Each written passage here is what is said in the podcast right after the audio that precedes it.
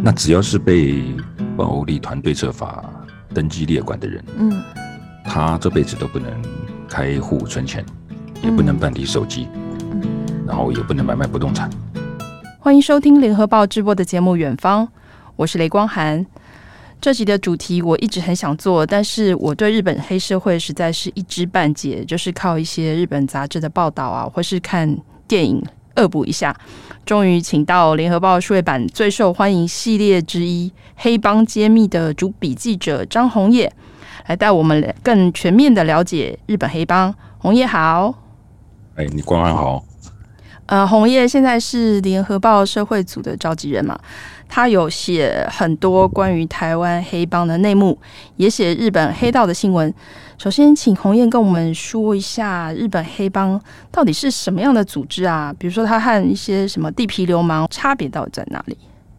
哦，好，日本黑帮它有是很庞大的组织，是合法的。那目前在呃，他们整个社会上被政府承认的大概剩下二十二到二十五个。那组织最庞大的当然就是大家耳熟能详的山口组。嗯，那山口组主要是以人侠道的精神为主要的概念。嗯，那成员加入山口组，就代表走入自我修行之路。呃，山口组他之所以叫山口组，是因为他最早呃，他设立的这一个人叫做山口春吉。那山口春吉他在 早年他是一个打鱼的，就是一个渔夫。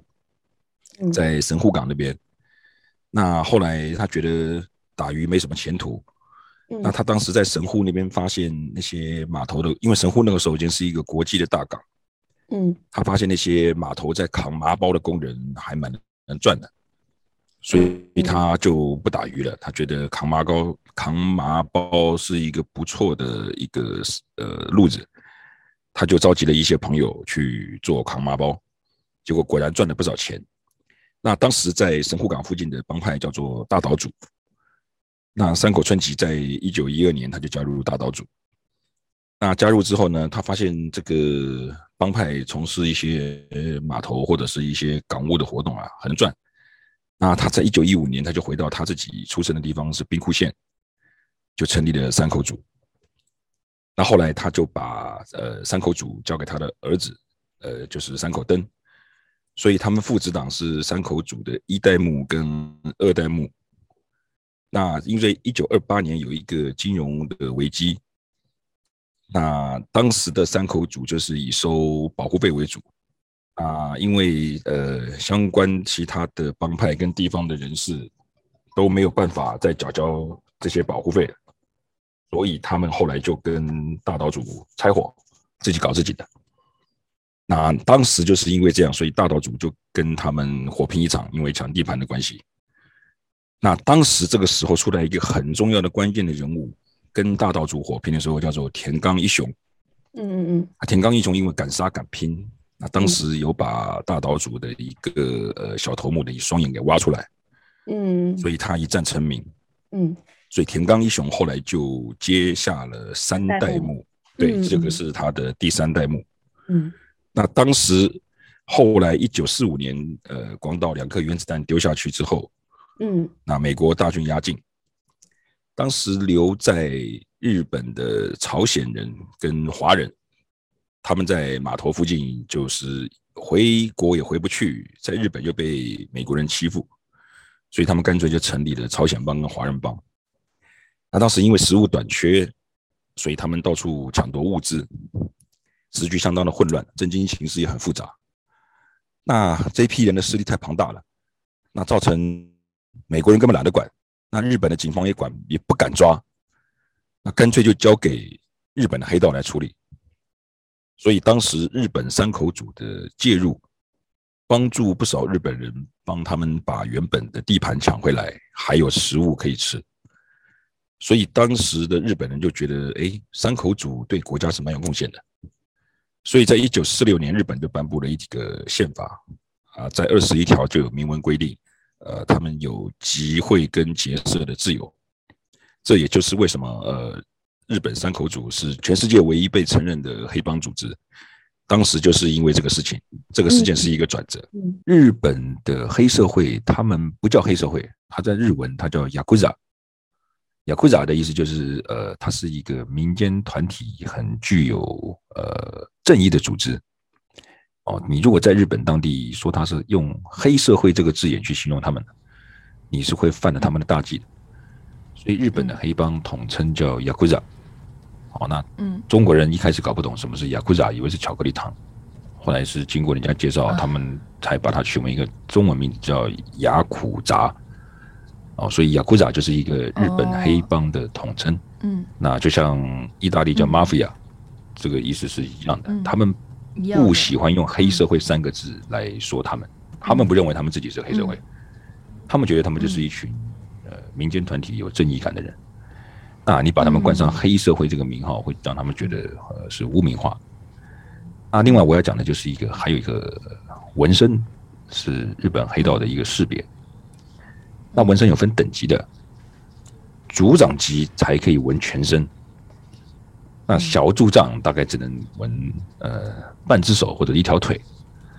那再往下的就只能是其他的一些更小的部位。哦，所以纹身，但我们在电影里面看过纹整身的，那都是组长级大哥大哥级的。对对对，他他他纹身是从纹身嗯也可以看出来日本的黑帮这个阶级的地位。但是因为纹身就代表黑帮这个标志太鲜明了，所以后来他们的温泉啊，或者是一些澡堂啊，嗯，都禁止有纹身的人进入。所以我们如果去日本观光旅游，你要看到有纹身的人在泡澡，基本上是不，目前不太可能了。嗯，对对对，他们可能就是要包自己包啦，他们通常都会自己包一个澡。对对对对对对对，就是他们去自己包，然后自己进去洗这样子。公开的 不太可能去了。对对对，纹身也可以看得出来他们的等级。对，嗯，嗯，当然，就日本的这个纹身刺青，知道不能去这个温泉或澡堂。现在有后来有一点点开放，因为现在就一般人啊也会把这个刺青纹身当成一个哦一个艺术艺术，对对对对，对艺术的。那现在有。在这个东京奥运之后，嗯、呃，日本政府有有一点点开放，嗯嗯、就说好像它的那个部位不要太大，然后可以稍微遮掩的话，就还是可以进去，就有一点点开放。但是我觉得像那种，就是比如说你说一一整只手背或者这种全身的，应该还是没有。对，那个就很明显的。嗯嗯，而且我知道，其实对于你刚刚讲到称呼，他们其实对那个日本警察用那个“暴力团”三个字，他们应该是蛮。对对对对对。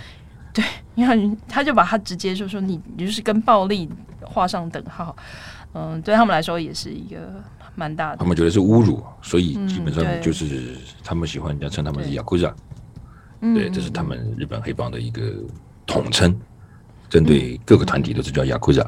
也就是说，呃，日本的黑道其实他有一些他自己的原则啊，就可以说他的这个盈利的原则，他并不会。就以前的，就他他就说可能不会碰毒品啊，嗯、然后不会伤害这个民间人士啊，可能会他可能会有一些好像械斗啊什么，但都是他们自己黑道跟黑道之间的，所以呃，所以一般民众可能对他们比较就是怀某种程度是比较怀有好感，对不对？就像你刚才说的，比如说像三一一地震。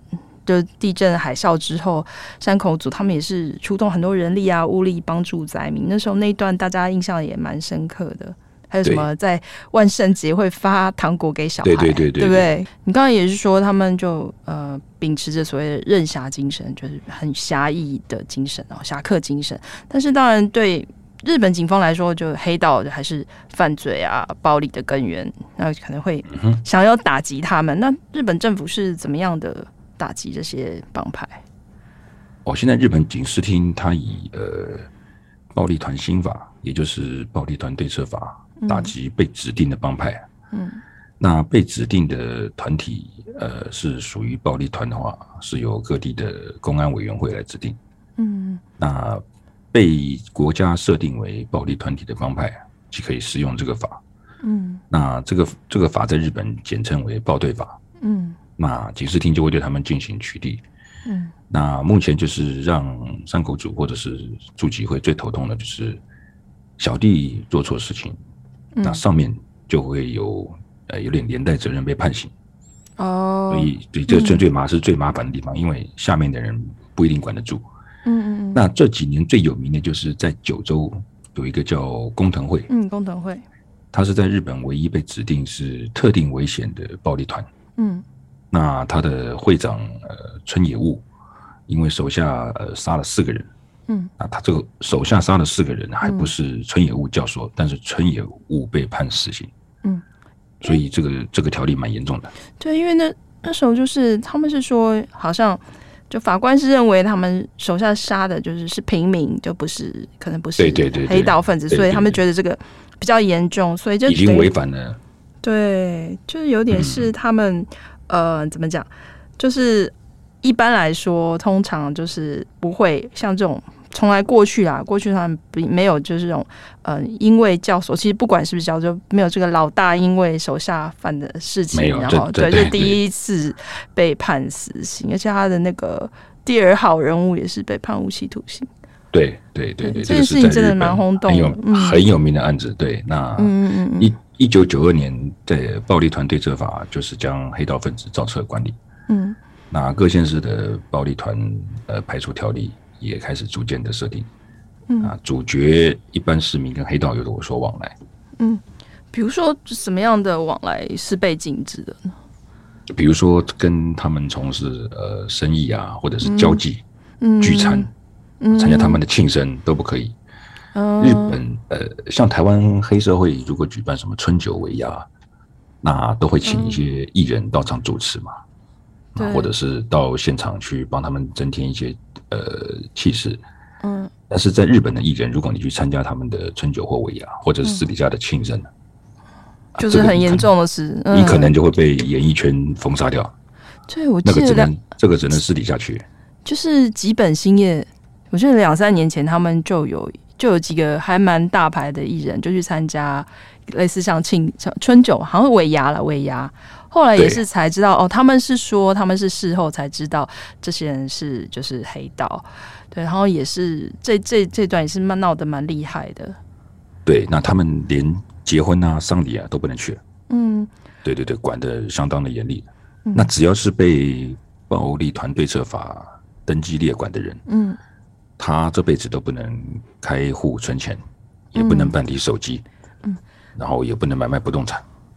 那这样子生活，这样生活，这样根本没办法过一般人的生活啊！对对对，所以日本的黑帮已经从早年的企业化，逐渐在由盛往衰当中这样子走。嗯嗯、对对对，平均成员的团员现在的年纪都还算蛮大的。嗯，就有点说，就是大家就说，现黑帮也面临了这个人数越来越萎缩，因为其实他们这些方法让可能年轻人真的没办法加入，因为。他觉得这个对他，嗯，他们管制的太严了。那在一辈子的账户内都不能有金钱进出，也不能设置不动产，甚至连手机都不能办，其实是蛮严格的限制。嗯嗯对对对，越来越多年轻人去做别的，反而黑帮的成员都是早年的嗯小弟，现在慢慢越来越老。那像他们，就算真的要报呃团体跟团体之间要厮杀的话，去开枪的都是六十岁以上的老人。嗯，不是跟台湾不一样，台湾都是找未成年或者是二十几岁的年轻人。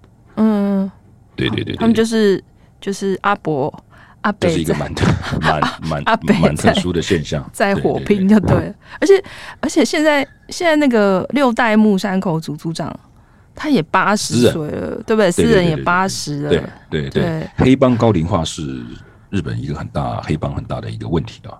嗯，就特别是山口组，大多的成员都在四五十岁左右，这些成员都是小弟啊。嗯，那就四五十岁，但是是小弟，七十岁大概一成多了。那私人就是八十几岁嘛。嗯，那骆头高山青石也是，就是第二把交椅，他也有七十四岁。嗯，对，那就弱头一点不弱，弱就是在日文就是汉字就是年轻的意思，还是对对对。一点都不年轻，但是他脑筋很灵光啊，他是等于有点像是呃诗人的孔明啊，军师，对对对，专门出谋划策，但是他呃下手也蛮凶狠的，嗯，所以他被山口组重视，嗯，让他当弱头，嗯，所以你刚才提到高龄化，所以就也代表就是说，他整个帮派就是人数，这也是比全盛时期减少非常非常多，对不对？根据了解，就是现在所谓的帮派，呃，所谓日本所谓的暴力团，加上准暴力团，嗯，目前在全日本的人数大概只剩下两万四千一百人，嗯，那相对三十年前还不到三十年前的三分之一，嗯，少少很多，嗯。鼎盛时期大概在一九六三年有十八万多人了，哇，对，所以八万到两万，嗯，这个数字相对来比的话，大概少了八成五，嗯，对对对，所以等于说，其实日本警方就是用这一些，就是你刚刚讲的报对法，然后让他们慢慢慢慢自己自己消灭了，有点是这种感觉，他可能不会。对，他不是直接的这个打击你，要你解散或什么，他是把你 A 造册啊，让你管呃被纳管，然后让你慢慢慢慢的消失这样子。对对对对对，那、嗯、他们也是有一些硬硬的对策啦。哦，比如说他把他的组员呃地下化，那表面上是跟帮派撇清关系，嗯、那私底下是去、嗯、呃组长或者是一些呃头目旗下的公司去上班。也就是用合法、嗯、合法掩护非法。嗯，就是说，等于是他就是新的组员，他可能不要被被造册的话，但就是说可能警察就不知道说，哎、欸，你是这个黑帮的人，然后他就做一些呃看起来是合法的工作。对，因为日本警察的呃分布的比例跟台湾不太一样啊，日本警察人数并不多。嗯所以他们并没有办法像台湾针对每一个县市的每一个角头的堂口去了解每一户的情况。嗯嗯。所以日本日本的警方只能针对大型的黑帮，呃，就去管成员组织进行了解跟管理。嗯。他没有办法像台湾的警方这样哦知道这么细。哦。对，所以基本上这也是一个呃黑帮转为地下化一个黑数的原因。所以就是。呃，大概有没有一个数字说，到底这些地下化跟就是等于说警方掌握的跟他们其实实际拥有的成员，大概可能呃黑数黑帮的黑数可能是警方掌握的五倍以上。哦，所以其实也对，其实还是蛮多的，只是他没有在造册跟呃浮上台面。嗯，对对对对，毕竟八大行业还是很好赚的。而且你刚才讲到这个合法掩护非法，我刚才我之前有看过一个先生，他就说他就会让这些这些成员就在就是牢就坐牢的时候嘛，可能就要进修啊，拿一些证照，比如说建筑啊、土木啊这些，然后出狱之后就可能开一个看起来是合法的公司这样子，但其实就是私底下还是利用一些他们黑道的人脉来就是介绍一些客户这样子。然后部分的利润要缴，要上缴，还是缴回帮你这样子？对对对对对，没错没错没错。哎、嗯，那你刚刚就是讲到蛮多山口组的事情。那其实二零一五年山口组也发生一件很大的事情，就是他们有分裂嘛。就是为什么山口组一个历史这么悠久，然后组织理论上来说，这个就像你刚刚说，他们就是一个家，像一个家族一样，应该大家的关系非常的紧密。但为什么会为什么会分裂呢？分裂是因为一件事造成的啊！这个人叫做呃高山青司，高山青司他并不是山口组的第二把交椅，他只是呃私人的心腹啊，两个人非常的麻吉。那事情发生在二零一五年，也就是山口组成立百年那一那那一次，那他们在百年的呃纪念会上，山口组的诗人他宣布呃由高山青司。来接掌他的职位，那这个等于是世袭制了，跟以前第二把交椅或者是呃谁凶狠谁有能力谁能出头的观念就不一样。当时内部有一个算是第二把交椅的人叫做井上邦雄，他觉得高呃诗人就是偏心，你已经违反了山口组以往的帮规，所以以他为主的三件组总共十三个团体就离开，啊，成立了一个神户山口组。那双方就开始厮杀。那到了二零一七年，神户山口组又分裂。那带头人叫做四冈修，四冈修带领了他最大的徒弟叫织田半成离开。他另外成立了一个人狭山口组。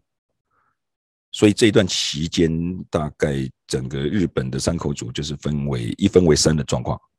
那日本当地也有引呃中国的历史，叫做《三国志》。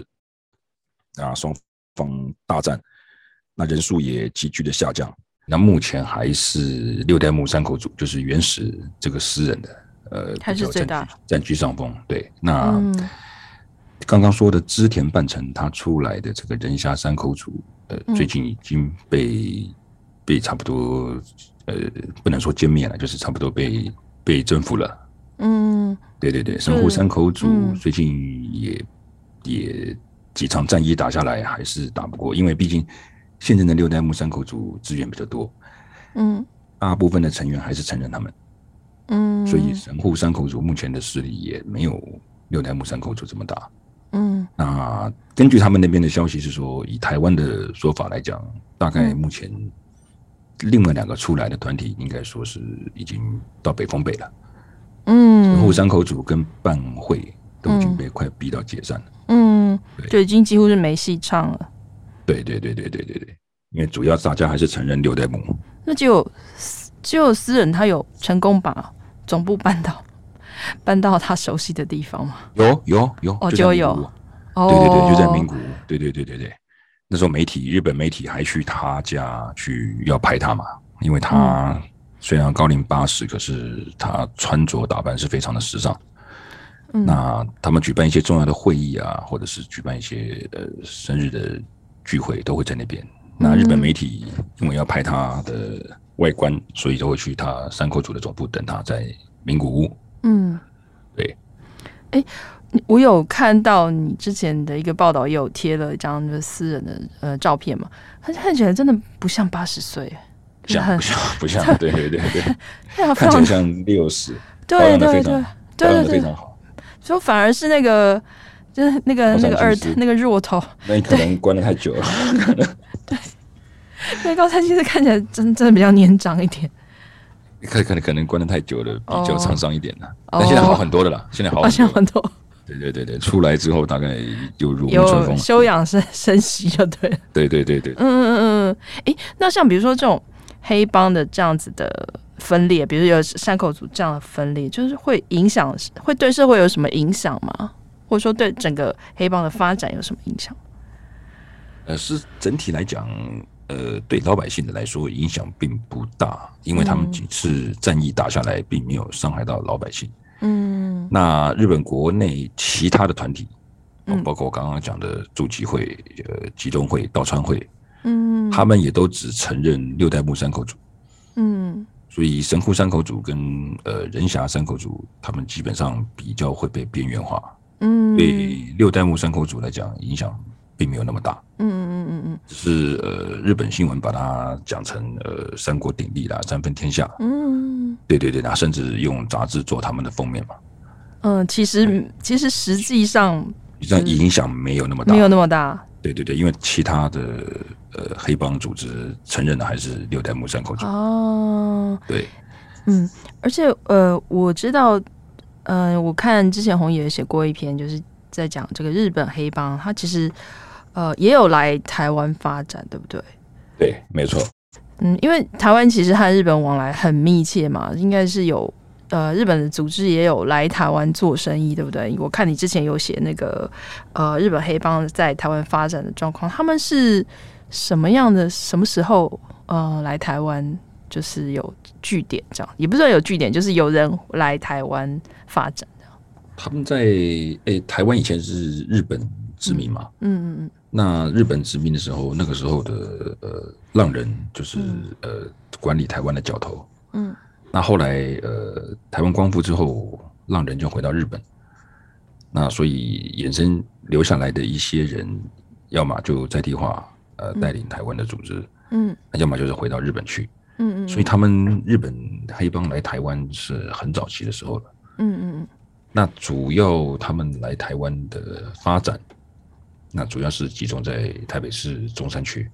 嗯，其实也就是日本人最常来活动的地方，什么六条通啊那些，对吗？对不对？就是他们来讲，整个条通，整个条通当年就是日本人在这边盖的嘛，因为。呃，他们下班之后喜欢居酒屋，嗯，呃，喜欢小酌两杯，嗯，啊，喜欢去一些风俗场所，嗯，所以当时的日本黑帮就在中山区长安东路跟南京东路那一个区块，也就是呃影集《华灯初上》拍摄的那里，嗯，那建立了一个这个所谓的条通，嗯，那条通总共有一条到十条了，嗯嗯嗯，那一条现在已经变长安东路了，所以现在已经没有一条了。哦嗯嗯嗯，啊，二条再往下走，基本上呃也东西也不多，大概集中在三到八条之间。嗯，集中在三到八条之间。那那个是日本人在台湾主要，日本张口主在台湾主要的收入来源。嗯。对，我补充一下，其实所谓的“通”啊，“通”其实就是在日文的汉字，它就是什么什么路的感觉了，对，对，对，对，对，什么路什么路的意思。所以大家，你看，我们到现在都还会用这种什么几条通、几条通，就可见它它就是像你说，就是当初日本人在这边发展的一个地方，对不对？对，它很有很有历史文化，也很历史文化，到现在它也是日本。观光客来台的呃一个重要的一个景点，这个景点肯定要夸湖了。嗯，好的。他们如果是来台湾的话，他们一定会来调通。嗯，对对对对，调通是山口组或者基本上就山口组的天下了。嗯，所以所以基本上他们都是，就是你刚刚有讲到一些可能之前在这个战后留下来的一些。人嘛，他就继续带领在台湾的哦，没有没有没有没有没有，那个是早年光复。早年嗯，那现在的这些山嗯，这些山口现在的山口组是什么时候过来台湾啊？那比如说，那现在在那边就地盘就几乎就是山口组在掌握。那他们来台湾的契机是什么？就是因为这边生意好做嘛？一是因为台湾跟日本的黑帮本来就有交流，嗯，那讲白了就是从。新宿歌舞伎町延伸的，嗯，因为风俗业的收入很高，嗯，那他们也看准了这个市场，嗯，所以调通本来就是以前日本人在台湾留下的，嗯，所以山口组就会来调通做一些呃风俗的生意，嗯，对，那风俗就是就是像色情行业了，呃，不一也也不一样，不一定是，也不是色情行业。有女陪侍哦，有女陪侍，对对对，那他们会规避一些法规哦，就是我这个在合法的情况下，我这个店是合法的，有女陪侍。哦。那至于男女之间你们要谈恋爱，这个恋爱当然是要跨湖，那是你们那那那个是你们两个人之间的事，跟我们店家无关。哦。在新宿歌舞伎町也是这样经营，嗯，那经营的模式很有趣啊。嗯，怎么怎么怎么有趣？就是说，呃，他们会开一个，我们走在日本的街头会看到一个，嗯，无料案内，嗯，啊，无料案内基本上无料就是免费嘛，嗯，案内就是向导，嗯，那你走进去无料案内，它里面只有一个人，嗯，那一那一个人就是向导，嗯，那什么向导呢？就是情色场所的向导，嗯，那它上面会贴满很多，呃，女优或者是一些女性，嗯。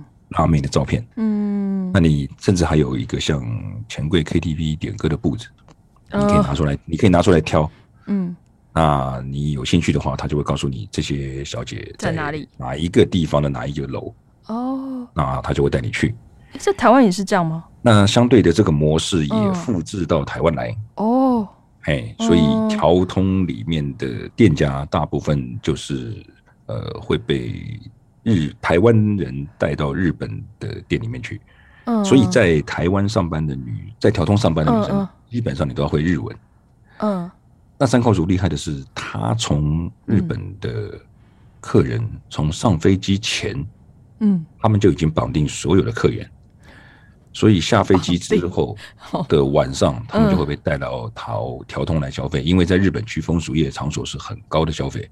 嗯嗯嗯啊，在台湾相对是比较便宜的哦，相较是比较便宜。嗯，对，那个时候应该很蛮有名的嘛。那时候出了一本书叫《极乐台湾》，有有有有有。那一本书就是山口组写的啊。对，那日本人如果想要来台湾，呃，了解一下当地的风俗民情，嗯嗯嗯嗯，就会看着那一本书。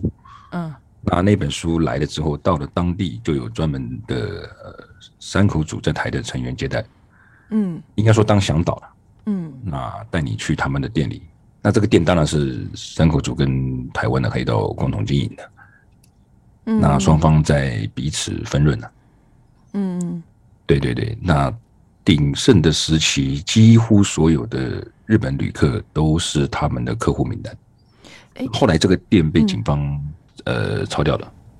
你是说，呃，你刚刚讲的这个跟他无料案内。哦哦哦，无料就无料案内所本身被抄掉，但是其他就是，但是这个风俗的这个场所还是有，还是在就对了。场所还是在，可是就没有这种影响，因为疫情的关系，第一个日本观光客不能来，嗯嗯，那加上呃没有向导了，嗯嗯，所以变成只能靠一些网络询问啊，哦，或者是熟人熟路带路了。就等于说，他想要，呃，他想要，就假设是观光客，或者是说商务客啦，来的日本人，他想要去这些店，但他可能没有不知道要去哪一家，或是不知道没有没有门路就对了。你说现在的状况吗？嗯，现在现在就是这两年因为日本观光客不能来，嗯，也不能来，嗯，对对对，所以基本上调通日本人很少，嗯，那如果要来，也只能透过日本当地的一些管道了解之后，再来这边找他们认识的人。哦，介绍没有那么没有对对没有那么多，但他们还是有管道可以知道哪些店。哎，等一下，那我可以问一下，比如比如说像调通的这些风俗店啊，是你走在路上就可以看得出来，那是一家可以进去的，就是你想要你要想要去。可以啊，可以啊，台湾人可以去。哦哦哦，台湾人可以去，可是他们主要的目的是以呃日本人为主。哦，他这个叫做日式酒店。哦，日式酒店。在调通的这个叫日式酒店，嗯，那过了过了呃南以南京东路为交界，嗯，南京东路这一块叫做调通，它的酒店就叫做日式酒店，嗯嗯嗯，那往锦州街那个方向，嗯，那个方向叫台式酒店，哦，有分，它是两个不同的课程跟区块的。那日式酒店的话，就是它呃，可能是山口组跟台湾这边的。帮派一起合合经营的，那台式酒店就是只有台湾帮派经营，是这个意思吗？对，基本上日本人不太去，嗯、不太会去管到台式酒店的部分，他们只管调通。嗯，那台就是说，你刚刚说跟台湾的这个帮派合作经营，那就是有固定的吗？都是哪一些帮派？大概比较属于在地的角头居多。嗯嗯嗯，在地的角头，这个这个这个录音能讲他们的名字吗？对、啊，不用讲，没关系。对对对对，大概是跟在地的，不用讲那么详细。嗯，在地的角头了。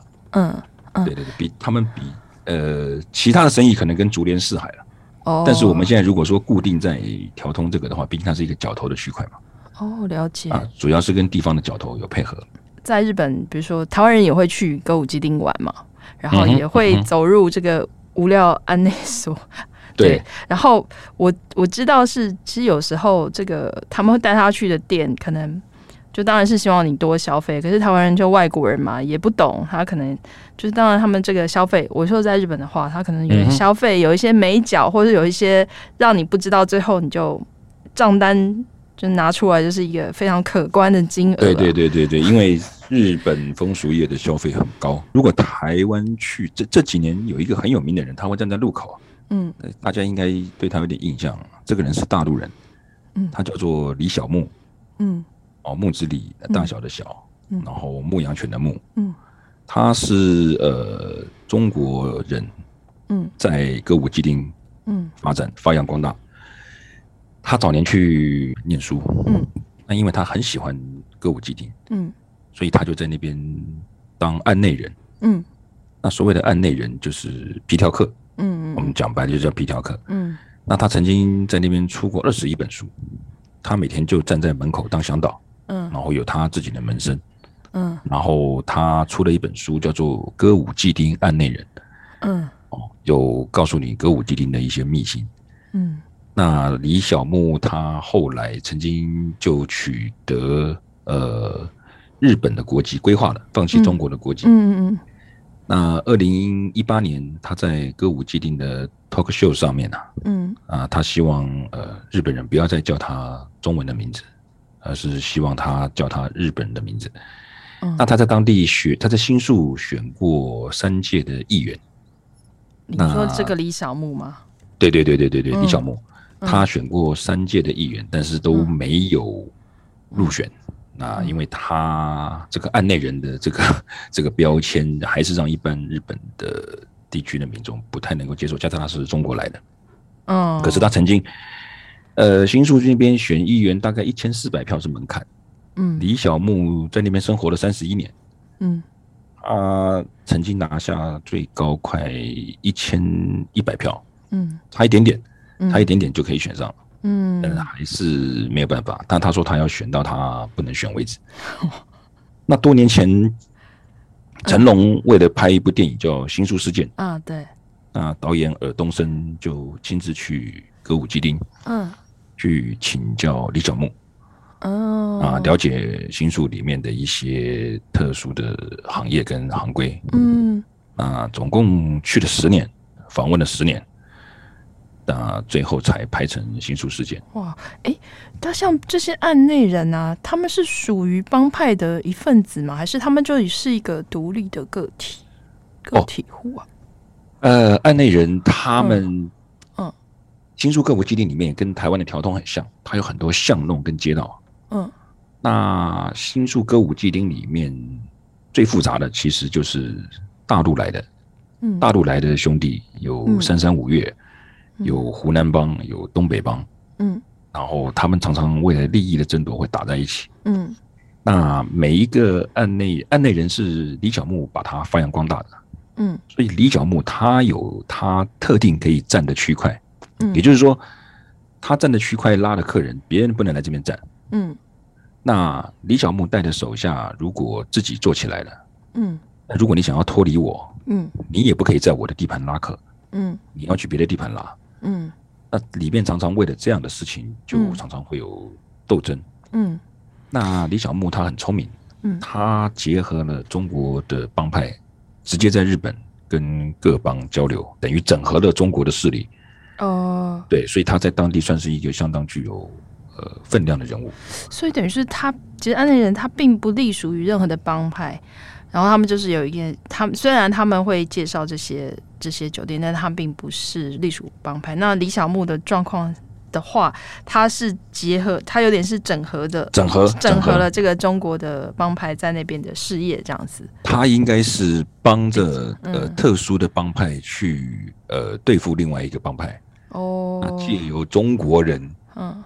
的势力让他们的成员壮大，用境外的这种感觉去对付、嗯、对抗另外一个帮派。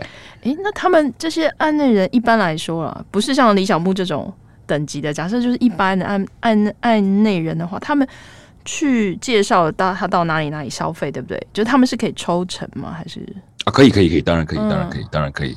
啊，抽成介绍的人越多，抽成就越高嘛。嗯嗯嗯嗯嗯，对对对，所以李小牧在日本当地生活过得还不错，嗯，过得还不错，但是前提是你必须要会日文。嗯，那我刚刚有说李小牧当年是去日本念书，念过语言学校，嗯。嗯，加上他也娶过日本的妻子，他总共结过六次婚，嗯，对，那他后面娶的是日本的妻子，嗯，所以他日文是相当的灵光的。那也就是因为这样，所以他后来呃呃取得了日本的规划的国籍。嗯，是真的不简单。那他现在在日本是除了案内人的身份之外，还有作家跟专栏作家。嗯，那当然，所谓的作家讲的都是一些新宿歌舞伎町的东西。嗯，的一些内幕，可能一般人比较不会知道的东西，这样子。对，当年那本书是他自传。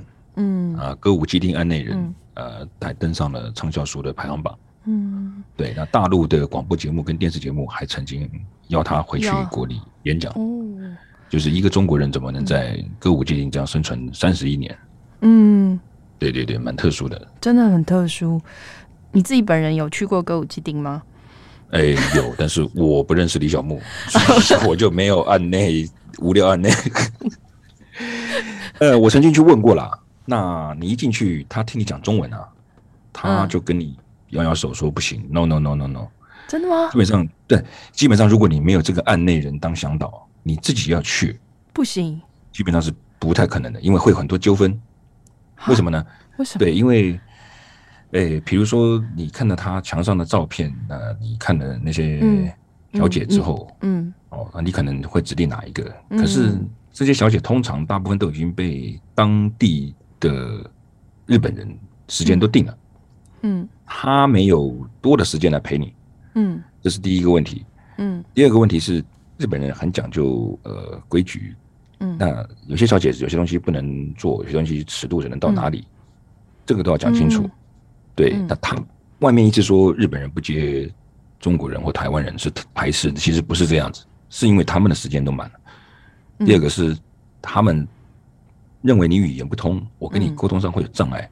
嗯，那比如说尺度大家瞧不拢。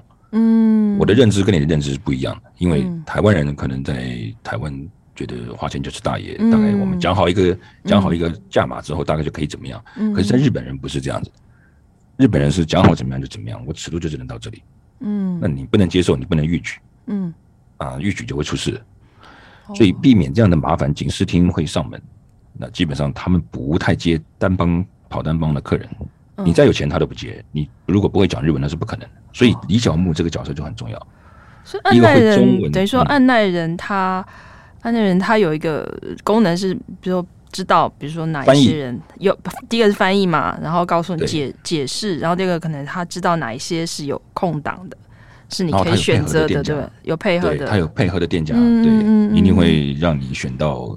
女生，嗯，而不是你就随便走进去就说，哎，我就看这个，我想要什么这样。可以走进去，但是他一听到你讲日文，他就跟你讲 no no no no，就请你出去了。哦，对，就表示你是临时路过客，他们不接的。哦，对对对，所以李小牧就抓准了这个商机。嗯，啊，只要是站在路口歌舞伎町的路口，啊，他会认人，他会认人，他会看得出来你是台湾人、韩国人、香港人。哦，他就会，既然你都你都要往歌舞伎町来，表示你有想法。嗯，啊，不一定要做什么特别的事，你也可以去看看呃脱衣秀，嗯，你也可以去看一看一些很特别的节目，嗯，或者是你想要在其他另类的服务，李小牧都可以帮你安排。全世界黑帮组织的发展都有一些相近和不一样的地方，有人觉得这是一个社会的必要之恶，比如以前在日本，黑道是维持黑色秩序的人。至于台日黑社会之间有什么往来，请红叶下一集再跟我们聊聊。更多精彩的报道，请搜寻 VIP 大 U 点 com 联合报数位版，邀请您订阅支持。